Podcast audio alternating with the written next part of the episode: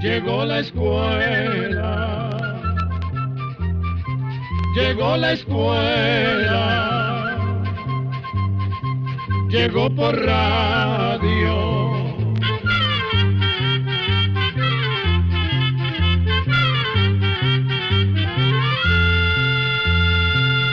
Oigamos la respuesta. Es el programa que les trae a ustedes el Instituto Centroamericano de Extensión de la Cultura, ICQ. Queridos oyentes del programa Escuela para Todos, vamos a ofrecerles hoy una charla con dos de nuestros amigos, don Alberto González y don Francisco Rojas. Oigamos lo que dice don Francisco.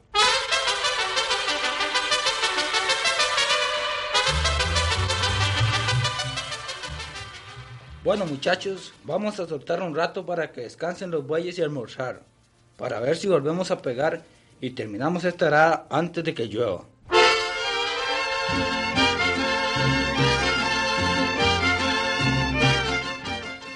Voy a traer el almuerzo. Y mientras Antonio va a traer el almuerzo, oigamos esta bonita canción.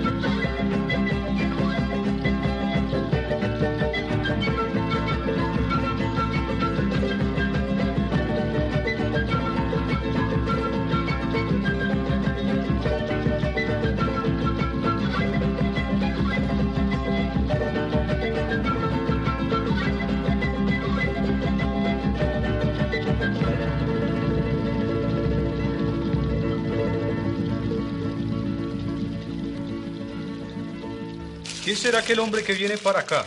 Me parece que es don Alberto. Aquí están los almuerzos. Oí que decían que el señor es el don Alberto. Sí, es don Alberto. Pues qué bien, con las ganas que tenía yo de conocerlo. ¿Y yo qué? Es cierto que él sabe muchas cosas. Ni tanto, muchachos, ni tanto. Buenos días. Buenos días. Buenos días. ¿Cómo está, don Francisco? Así como me ve, dándole gracias a Dios que me tiene con salud y que puedo trabajar. ¿Y usted qué me cuenta? Pues algo parecido. No me había contado que ya sus hijos eran unos hombres. ¿Cómo están, muchachos? Muy bien. Muy bien, gracias. Es posible que estén ustedes pensando qué me ha traído por aquí. Pues bien, Son tantas las cosas que lo pueden traer a uno por el campo. En primer lugar, quería venir a saludarlos y a disfrutar de todo lo bonito que se ve por aquí. Viera usted, don Francisco, qué alegría siento cuando vuelo la tierra recién arada y ese aroma que se levanta del suelo cuando el sol lo calienta. Así es, don Alberto. Se ve la esperanza de una buena cosecha si la cuidamos con cariño. Sí, es lo principal. Pareciera mentira, pero como que la tierra y las plantas sienten cuando se les trata con cariño. Eso es algo que yo he pensado siempre, pero ahora que lo dice usted me parece más cierto. Además de lo que he dicho, yo venía a traerle estas semillitas. He pensado que tal vez le interesen. ¿Qué clase de frijoles son esos? Me parecen alberjas. Estas semillitas pertenecen a una planta llamada la soya o frijol de soya. ¿Y qué? ¿Tienen alguna importancia? Así es. Por eso yo las he traído, a ver si usted quisiera sembrarlas en algún pedacito de terreno que le sobre. Yo he oído hablar de la soya, pero nunca le he puesto cuidado. Ahora que usted me trae esas semillas, me gustaría que también me hablara algo de ellas. Claro que si anda precisado. No, no, no, no. Creo que es mi deber hablarle sobre la planta, ya que yo soy quien le trae las semillas, a ver si las siembra. Pues ya que usted no tiene inconveniente, me gustaría que me explicara cómo es la mata de soya, cómo se siembra, para qué sirve y también algo de su historia. ¿Qué le parece? Perfectamente. La soya es una planta conocida desde hace miles de años. Se sabe que hace 5.000 años los chinos cultivaban la soya y lo usaban en muchas de las formas que hoy se conocen. Por ese tiempo, según parece, era también cultivada en el Japón, pero es imposible saber cuándo se cultivó por primera vez. A los Estados Unidos fue llevada por primera vez la soya en 1804, pero fue hasta 1920 en que se vio la enorme importancia de esa planta y se le comenzó a sembrar en grandes cantidades. Hoy día, la soya se siembra en China, Japón, Corea, en otros países de Asia, en Australia, en algunos países de Europa, en el África, en los Estados Unidos y Canadá. En algunos países de América Central y de Sudamérica se siembra en pequeñas cantidades. Su cultivo ha dado buenos resultados en Cuba, Argentina, Brasil, Colombia, Chile, Costa Rica, Puerto Rico, México y algunos países. En los Estados Unidos y la Argentina, la soya es uno de los cultivos que deja mayores ganancias a los agricultores de algunas regiones. Los Estados Unidos es el principal productor del mundo. Cosecha casi la mitad de toda la soya. Después le sigue China. Como ya le dije, en los Estados Unidos comenzó a sembrarse en 1804. Durante 116 años, los agricultores de ese país cultivaron la soya para darle de comer al ganado y para hacer descansar los terrenos. ¿Cómo es eso? Sembrar para que descanse el terreno. Pues en realidad así es. Si a un terreno se le siembra un solo cultivo, por ejemplo maíz o arroz, el terreno se cansa porque esas plantas le quitan algunas sustancias muy importantes. Pero hay plantas como el frijol, el maní y la soya que pertenecen a una familia llamada leguminosas, que pueden abonar los terrenos con una sustancia muy importante que hay en el aire y que se llama nitrógeno. ¿Y cómo es que hay plantas que sí pueden abonar y otras que no? Eso se debe a que aquellas leguminosas tienen en la raíz unas pelotitas donde viven una enorme cantidad de microbios llamados bacterias. Las bacterias cogen el nitrógeno del aire y lo transforman de manera que las plantas lo pueden coger del suelo. Si no fuera por esas bacterias, la planta no tendría nitrógeno que es muy importante para ellas, para los animales y el hombre. Pero las bacterias no hacen ese trabajo gratis, sino que la planta a su vez le da a las bacterias el azúcar y otras sustancias con las que ellas se alimentan. El nitrógeno que las bacterias de las leguminosas echan en el suelo es mucho mayor que el que la planta necesita. Ese nitrógeno va quedando como abono para otras plantas que no tienen esas bacterias, como son el maíz, el arroz y muchas otras. Después de 1920, los científicos empezaron a descubrir una gran cantidad de usos para esa planta, llegando a ser quizás la más útil del mundo. Se usa la soya como abono para hacer muchas cosas en las fábricas, como alimento para animales y es quizás el alimento más útil que haya conocido el hombre. Pero ¿cómo es posible que unos frijolillos como esos... Así es, en efecto. Gracias a la soya, los Estados Unidos pudieron salvar, después de la Segunda Guerra Mundial, a millones de personas que hubieran muerto de hambre en Alemania, Australia, Francia y muchos otros países. El hambre que padeció la gente de esos países fue terrible, y gracias a la harina de estos frijolitos que usted ve aquí, pudieron vivir pueblos enteros. En esos tiempos no había allá pan, no había mantequilla ni papas, y con la harina de soya llevada por los norteamericanos, esas gentes podían preparar muchas comidas distintas. ¿Y quién ve estos frijolitos? Se puede decir que esta semillita tan humilde fue la salvación de Europa. Los mismos soldados americanos llevaban en sus paquetes de comida harina de soya para estar mejor alimentados. El enorme valor alimenticio de la soya se debe a que contiene muchísimas proteínas. Es lo que los médicos llaman un alimento proteínico completo. Son también alimentos proteínicos completos la leche, el queso, los huevos, la carne, el pescado y el maní. La soya, según dicen los científicos, es más alimenticia que cualquiera de esos. Vean ustedes si es así, que una libra de harina de soya tiene más proteínas que 31 huevos, o 6 litros de leche, o 2 libras de carne sin hueso. Esa misma libra de harina de soya tiene el doble de calcio que medio litro de leche y por lo tanto es mejor para formar huesos y dientes fuertes. La soya es muy rica en vitaminas también. Además de proteínas y vitaminas, la soya contiene la mayoría de los minerales que necesita el cuerpo para gozar de buena salud, como son el hierro, el manganeso, el cobre, el sodio, el fósforo y el potasio. Según aseguran los científicos, a la soya que ha echado tallitos no hay alimento que se le compare. Sabe que me interesaría conocer cómo es que pueden usar las soyas. Bueno, hay formas un poco complicadas de hacerlo, pero se pueden usar de la siguiente manera. Usted coge una taza de frijoles soya y los echa en una olla. Agrega media taza de agua de cal y los deja allí toda la noche. A la mañana siguiente los enjuaga dos veces en agua limpia. Después, puede echar las ollas en un tarro bien nuevo y limpio que tenga un huequecito por donde vaya escurriendo el agua poco a poco y se ponen en un lugar oscuro. Por la noche se enjuaga el agua a la que se le hayan echado unas cuantas gotas de cloro para evitar que se llenen de moho. Eso se hace unos dos o tres días y al tercero o cuarto ya están nacidas las semillas y listas para hacer con ellas diferentes comidas. Las ollas nacidas se pueden hervir y comer calientes con salsa de tomate o con queso. Se pueden freír en manteca con un poco de sal y cebolla durante unos 10 o 15 minutos para comerlas tostaditas.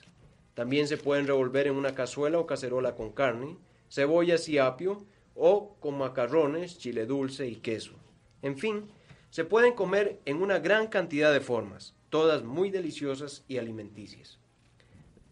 La soya tiene poco almidón, por eso se debe comer con pan, arroz o papas. Pero debido a esto, es un alimento muy bueno para los diabéticos, que no pueden comer cosas con mucho almidón. La soya también es un tónico excelente para personas que han estado enfermas o que no hayan tenido una alimentación completa. Los chinos saben preparar una enorme cantidad de comidas con la soya. Se puede decir que este frijol, junto con el arroz, es el que hace posible que en ese país puedan vivir casi 800 millones de personas. Es tan, pero tan útil esta planta que de ella se saca leche. Pero ¿cómo es eso posible? Así es, en efecto. Cuando la soya no se ha secado mucho, se puede moler la semilla y sacar un caldo blanco al que llaman leche vegetal. Esa leche es muy nutritiva y 10 tazas de esta leche cuestan tanto como una taza de leche de vaca. Eso quiere decir que si con un colón usted puede comprar dos botellas de leche de vaca, con ese mismo colón puede comprar 20 botellas de leche de soya. Y no crea que es de calidad inferior. En muchos países, la gente prefiere tomar leche de soya porque quizás sea más alimenticia y menos pesada, especialmente para los niños. Me deja usted asombrado, don Alberto. Uno está tan acostumbrado al arroz los frijoles, la leche y los huevos, que le es difícil creer que unas semillas como estas sean tan alimenticias. Por desgracia, así es. Pero ya en muchos países, los gobiernos se preocupan por ir enseñando a la gente nuevos cultivos que puedan salvar a la población cada día más grande del hambre. Hoy en día, la soya es una de las cosechas más importantes del mundo y ya se considera como la planta más útil de la tierra. Cuando el frijol de soya está tierno, las plantas de soya se le pueden dar de comer al ganado y el fruto comerlo como vainicas. En algunas partes acostumbran enterrar la planta para abono y la siembran en cafetales cañaverales. De las semillas se hace una especie de natilla que sirve para alimentar ciertas clases de enfermos en lugar de la carne o el queso. La harina de soya tiene un sabor agradable y es muy nutritivo, pudiéndose usar revuelta con harina de trigo para hacer panes. Se usa además en pasteles, helados, macarrones, salsas, mayonesas, bebidas fermentadas y quesos. Es un buen alimento para animales domésticos como pollitos, gallinas, cerdos, perros, terneros recién nacidos, etc. De la proteína contenida en la harina, después de muchísimos años de investigaciones, se ha logrado sacar el ingrediente principal de la espuma que usan los bomberos para apagar incendios. Es tanto el poder de esta espuma que ni aun los materiales que con más facilidad arden pueden hacerlo cuando se protegen con ella. De esa proteína se sacan sustancias para preparar miles de cosas distintas. El aceite de soya es otro de los productos importantes de esa planta. Se saca por medio de prensas y disolventes de la semilla seca. Tiene una enorme cantidad de usos. Con él se hacen velas o candelas, jabones finos y ordinarios, aceites y grasas para lubricar maquinaria, colas y gomas para pegar distintos materiales, plásticos y cementos especiales. Este aceite se usa también en enormes cantidades para preparar pinturas, lacas, esmaltes y barnices. Cuando ese aceite se refina y se hace transparente, se puede usar en la cocina para ensaladas y para freír y cortado o endurecido sirve para hacer mantequilla, margarina y manteca para cocinar. Del bagazo que queda después de sacar el aceite se pueden hacer harinas para alimentos de ganado, cerdos y aves de corral. También ese bagazo se usa en grandes cantidades para fabricar distintas clases de plásticos y es un abono muy bueno. Como ustedes pueden ver, hay razón de que día a día las grandes fábricas de países industrializados como los Estados Unidos pidan mayores cantidades de soya. En este momento hay varios millones de hectáreas cultivadas de soya y cada día la cantidad va en aumento. Verdaderamente me deja usted asombrado con todas esas cosas que me ha dicho. Viera cómo le agradezco que haya venido a hablarnos de todo eso, porque figúrese que uno aquí, ¿qué va? ¿Qué le parece si vamos a ver el cafetal y el cañal que están al otro lado? Con eso termina usted de hablarme de la soya y lo dejo más cerca del camino. Me parece muy bien. Bueno, muchachos, vayan arando ustedes mientras yo vuelvo. Sí, cómo no. Bueno, bueno. Hasta luego, muchachos. Mucho gusto de haberlos conocido. hasta luego, don Alberto. Hasta luego, don Alberto.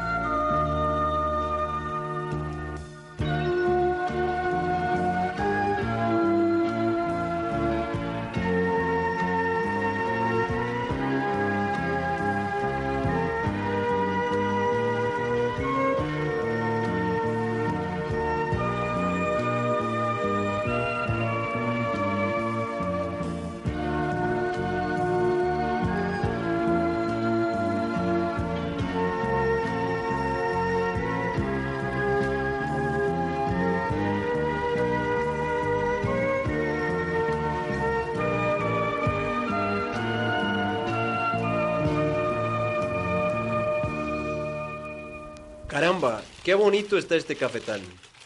Sí, se ha compuesto bastante, pero estuvo un poco chasparreado el año pasado.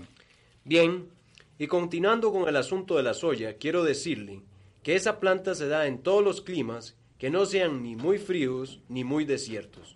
Necesita un clima parecido al del maní, aunque eso sí, en climas favorables y terrenos fértiles da excelentes resultados. En terrenos un poco estériles, responde bien a los abonos. Es resistente a las sequías y aunque lo atacan muchos insectos y enfermedades, son pocos los que logran hacerle daño. Donde hay comodidades y el cultivo es grande, la soya se siembra con máquinas sembradoras, pero donde no, pueden hacerse a mano como el frijol corriente. Las semillas deben sembrarse en hileras separadas por ahí de un metro una de otra.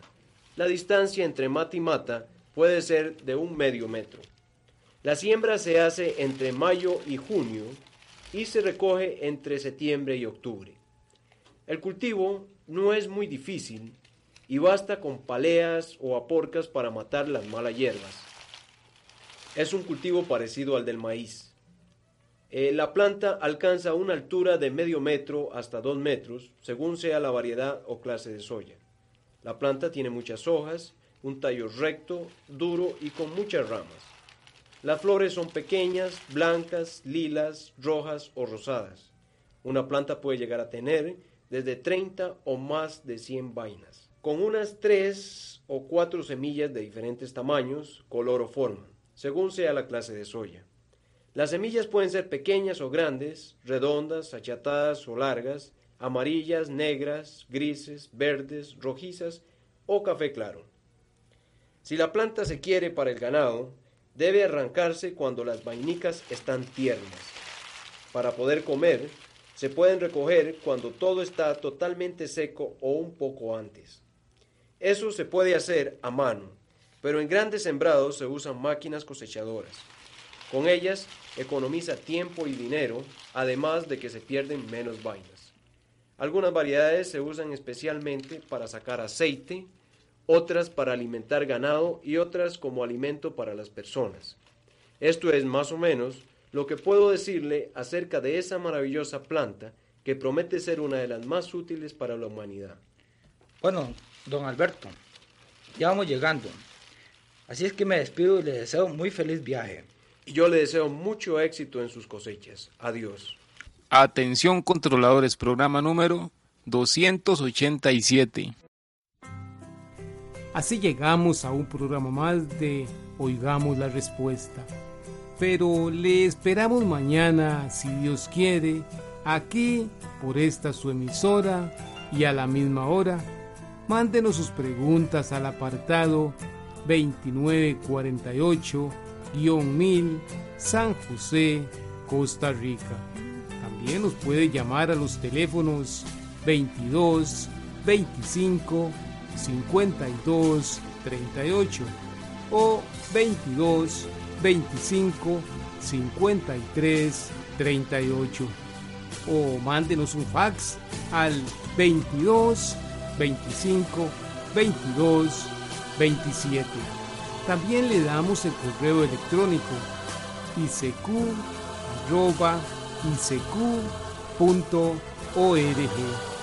Celo de letreo icecu arroba icecu.org. Para nosotros sus preguntas son muy importantes y estamos para servirle. También puede dirigir su pregunta a esta emisora que ellos amablemente nos la harán llegar. Muy importante, dele su nombre completo, dirección bien exacta y el lugar donde escuche el programa. Recuerde que comprender lo comprensible es un derecho humano. Que Dios le bendiga.